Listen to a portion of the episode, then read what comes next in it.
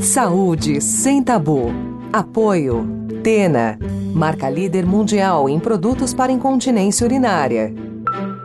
Olá, eu sou Mariana Varela, editora-chefe do portal Drauzio Varela, e está começando agora mais um episódio do podcast Saúde Sem Tabu, que conta com o apoio da Tena, marca líder mundial em produtos para incontinência urinária. Lembrando que em tempos de Covid-19, estamos gravando nosso podcast remotamente. Este é o oitavo episódio do nosso programa, e se você está nos ouvindo pela primeira vez, aqui é um espaço para discutir temas de saúde que são cercados de preconceitos, e por isso costumam ser pouco ou mal abordados pela mídia e pelos próprios médicos. Seja muito bem-vindo. A incontinência urinária atinge quase 30% das mulheres e pode acontecer em qualquer idade, embora algumas condições como gravidez múltipla e envelhecimento favoreçam seu surgimento. Esse ainda é um tema cercado de tabu, e embora hoje haja diversos produtos e tratamentos que podem ajudar a mulher a conviver com a incontinência, poucas se sentem à vontade para falar sobre isso. Como fica a vida sexual e afetiva de quem tem incontinência urinária? Como envolver o parceiro nessa discussão? Para falar sobre essas e outras questões relacionadas à incontinência, convidamos a ginecologista Débora Tonetti. Bom dia, Débora, seja muito bem-vinda e obrigada pela sua participação. Bom dia, Mari. Eu que agradeço o convite para estar aqui, para a gente falar de um assunto tão importante que é a incontinência urinária, que acometem tantas mulheres e que sofrem de forma silenciosa. A única forma da gente desconstruir esse tabu é falar mais sobre isso. Débora, eu queria que você começasse explicando o que é incontinência urinária e como identificá-la. Incontinência urinária, Maria, é qualquer perda urinária involuntária. Você sabe que é, a, incontinência urinária ela só foi considerada uma doença em 1998, recentemente. Antes disso, ela era considerada um sintoma. E aí, desde então, ela passou a ser vista como uma doença. E ela é, é caracterizada pela perda involuntária do xixi. Então, isso depende da idade, do momento de vida, das circunstâncias. Nunca é normal perder xixi sem você ter a vontade. Então, é, qual que é a, a, a definição de incontinência? É essa, perda involuntária da urina. E isso pode acontecer em diferentes fases da vida da mulher. Muita gente acha que incontinência urinária é um processo natural do envelhecimento e isso não é verdade. Primeiro que a gente não tem que deduzir que a incontinência urinária ela é normal, porque ela não é, e ela pode aparecer em diferentes situações. Por exemplo, quer ver uma causa temporária e transitória bem comum?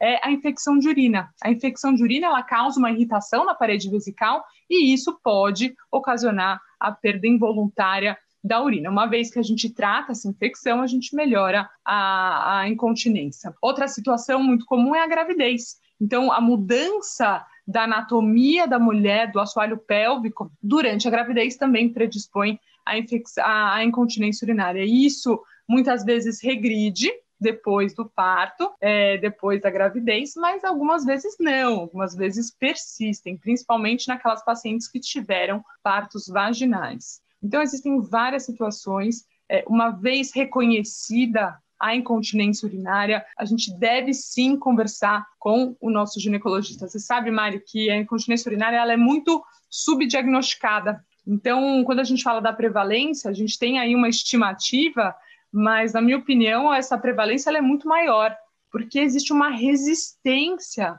das mulheres procurarem ajuda diante de um quadro como esse. E por que, que as mulheres têm, costumam ter mais incontinência urinária? Né? Eu queria que você falasse um pouquinho das condições que facilitam seu surgimento.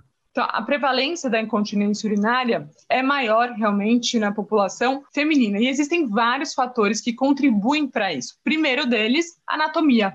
Então, o assoalho pélvico, a anatomia é, da mulher, ela favorece mais o surgimento e o aparecimento da incontinência. Um outro fator é o estrogênio, então o hipoestrogenismo, que aparece na menopausa, que é quando o estrogênio diminui também favorece o aparecimento, situações que são exclusivas do universo feminino, como a gravidez, o parto, também são, são, são situações que favorecem o aparecimento. Então, tem algumas questões, mas a anatomia de longe aí talvez seja o fator mais importante. Eu achava, eh, Débora, que só as mulheres mais velhas, ou grávidas, ou que tivessem tido vários filhos, tivessem incontinência.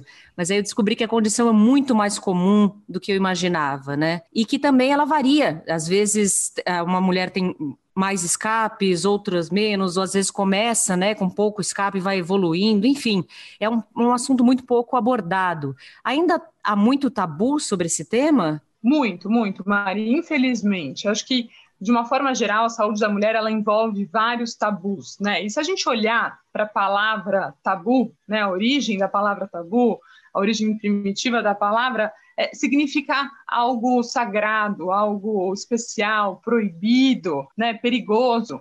É, e só depois, então, foram os tabus foram criados é, pela sociedade através dos padrões morais. Né? E eu acho que isso tem muita influência da nossa educação, da nossa cultura, e vem passando aí de gerações por gerações. E a saúde da mulher, em especial dentro da medicina, tem vários tabus.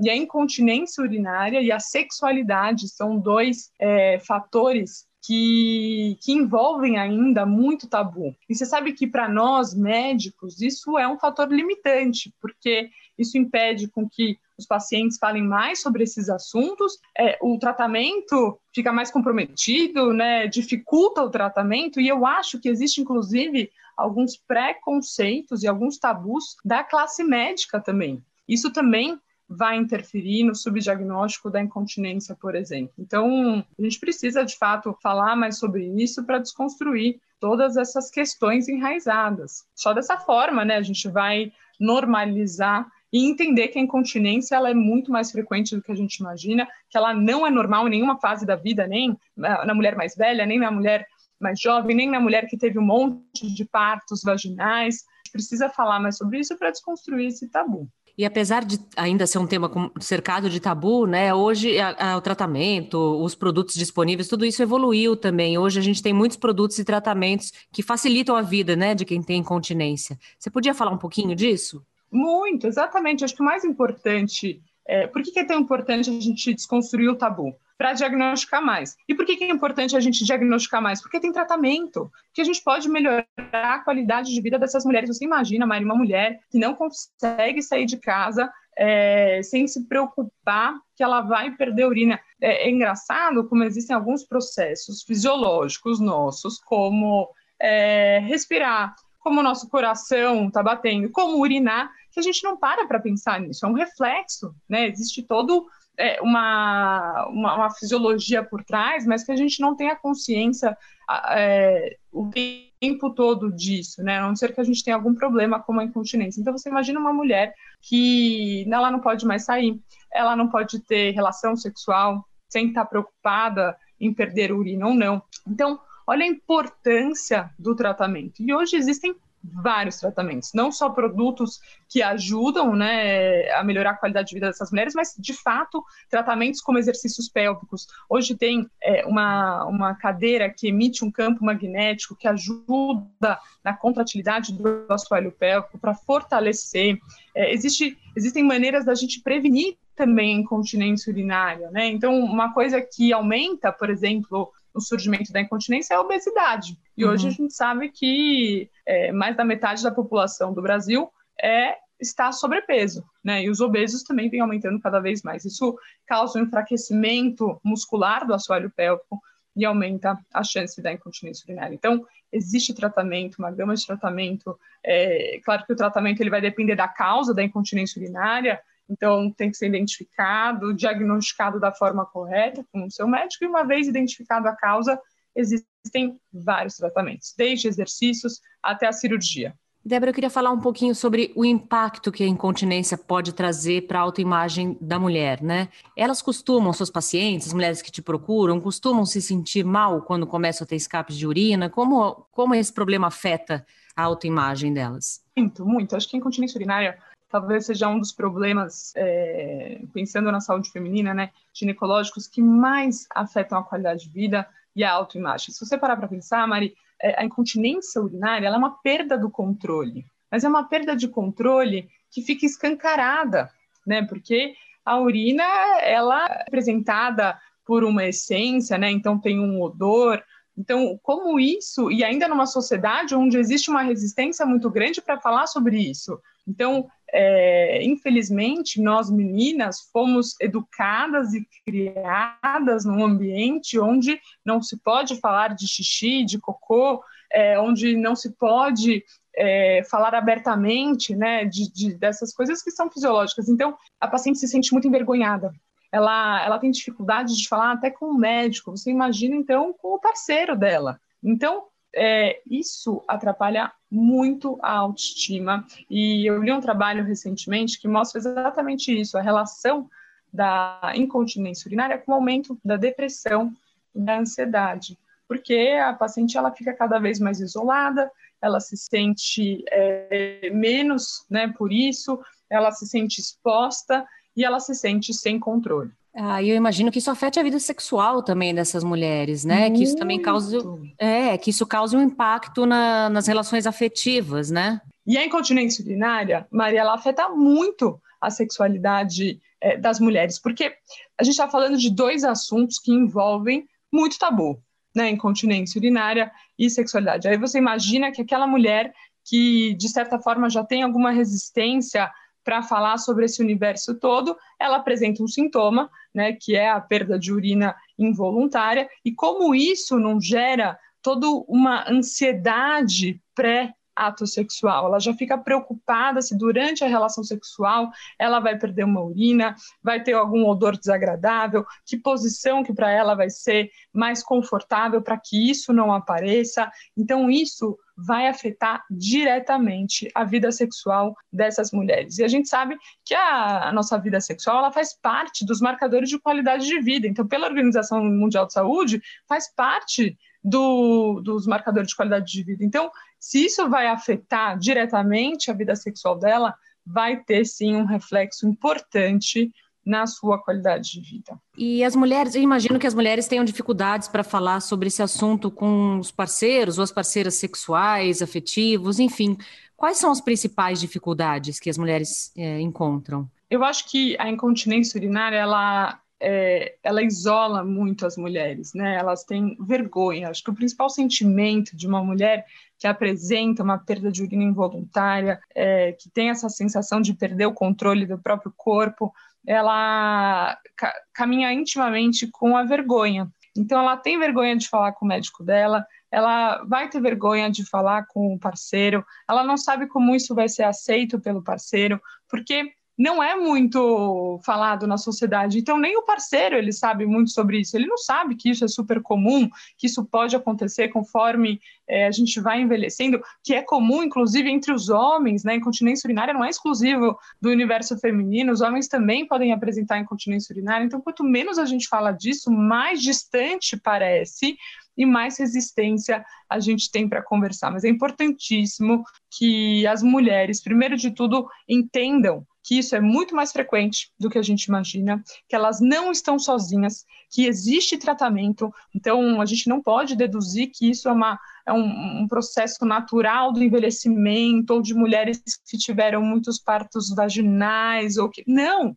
É um distúrbio, é considerado uma doença e existe tratamento. Uma vez que a gente entende isso, a gente pode falar disso mais abertamente, seja com médico, seja com parceiro, e esse é o único caminho é, para diminuir né, esse, esse tabu e diminuir essa distância. Então, eu acho que comunicação e informação são fundamentais é, diante de um quadro de incontinência. Uhum, e essa, essa vergonha que às vezes né, a gente tem do nosso corpo, né, da, uh, de falar, de assumir nosso corpo, de falar sobre os nossos problemas, como isso afeta os relacionamentos, Débora? Não só, aí, aí eu acho que nem só os afetivos, né? Acho que os relacionamentos no geral. Afetam muito, Mari, porque é, imagina você ter a sensação que você não pode falar sobre algum problema, alguma, algum, alguma mudança no seu corpo. Isso acontece, eu, eu acho, desde a adolescência. Aquela, aquela menina que, que deixa de ser criança e passa a ser mulher, todas as mudanças inerentes a esse processo,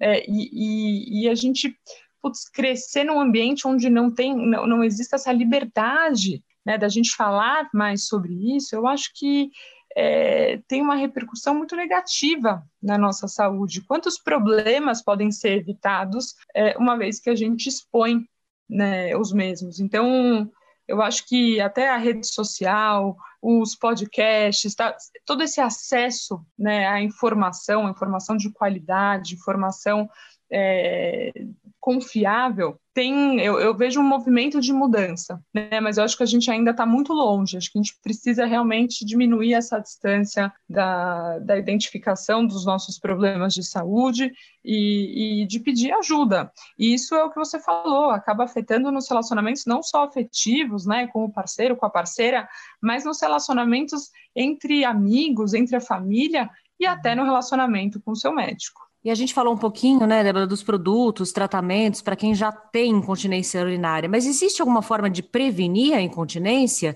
E aí eu pergunto: exercícios físicos podem ajudar ou como a gente já viu também, podem. É, há, há, também alguns exercícios que pioram um pouco o quadro, né, de quem já tem incontinência, sim, sim. enfim. É, quando o assunto é prevenção, é, existem, né, existem maneiras, sempre existe maneiras da gente prevenir todo tipo de doença, e aí a gente está falando daqueles pilares básicos, né, de, então de alimentação, de atividade física, de sono, manejo de estresse, de suplementação, tudo isso é, vai fazer com que você tenha um ambiente mais desfavorável para desenvolver um problema como a incontinência. Mas quando o assunto é exercício físico incontinência, a resposta é depende, porque o, o exercício físico em leve a moderada intensidade principalmente aqueles que priorizam é, o fortalecimento do assoalho pélvico, e aí a gente está falando de musculação, de pilates, até de fisioterapia,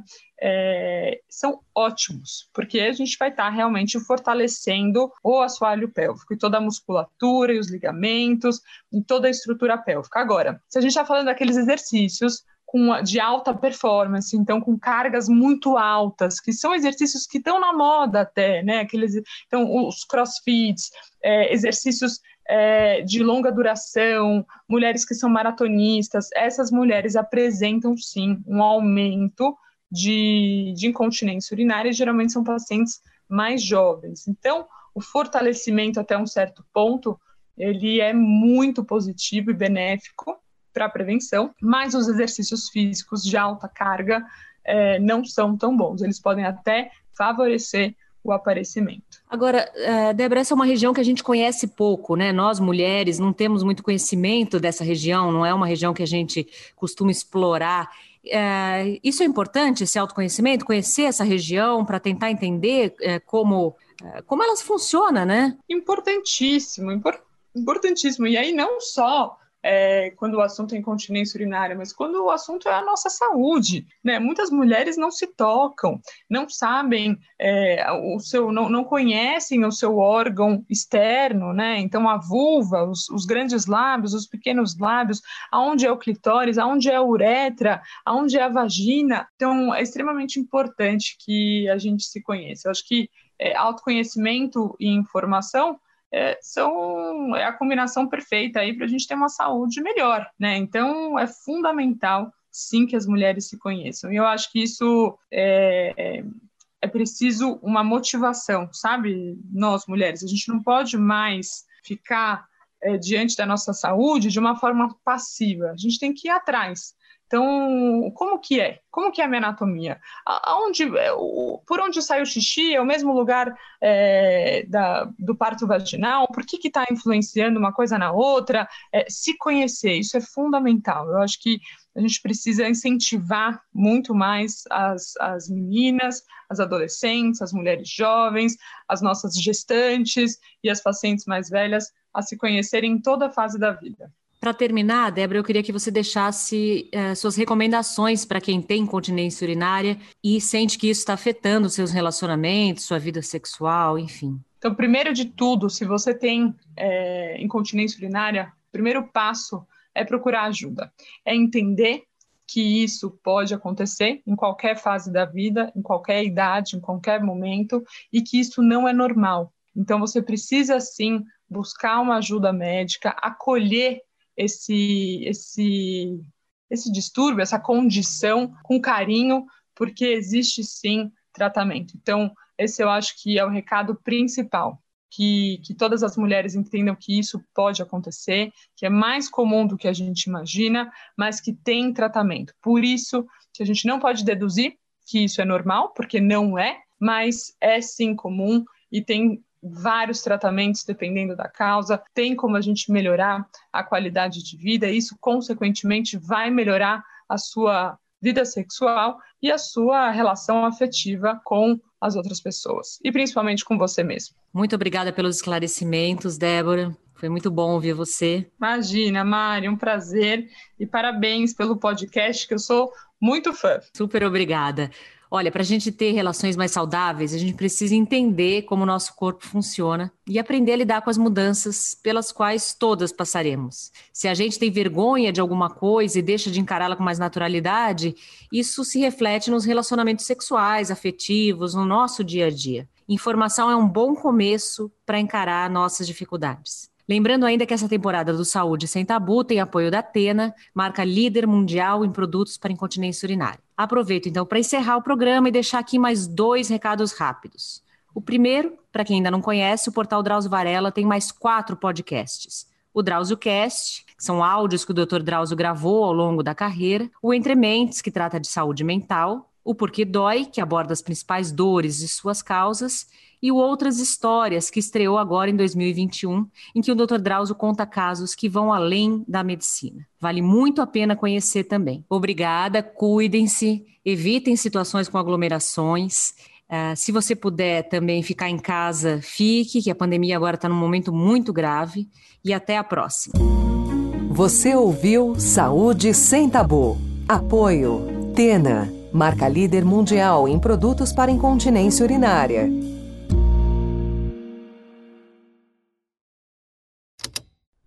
Esse programa foi editado pela Estalo Podcasts.